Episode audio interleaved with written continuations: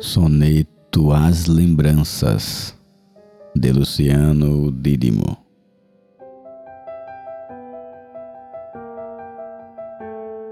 As lembranças guardadas na memória de repente aparecem sorrateiras, iluminam a nossa trajetória, desfilando com coisas corriqueiras.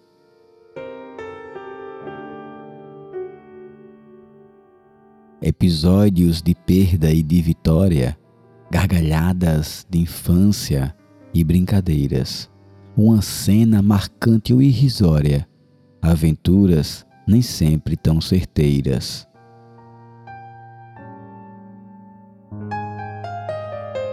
As lembranças nos trazem as pessoas, os lugares, as coisas e atitudes que deixaram em nós a sua marca.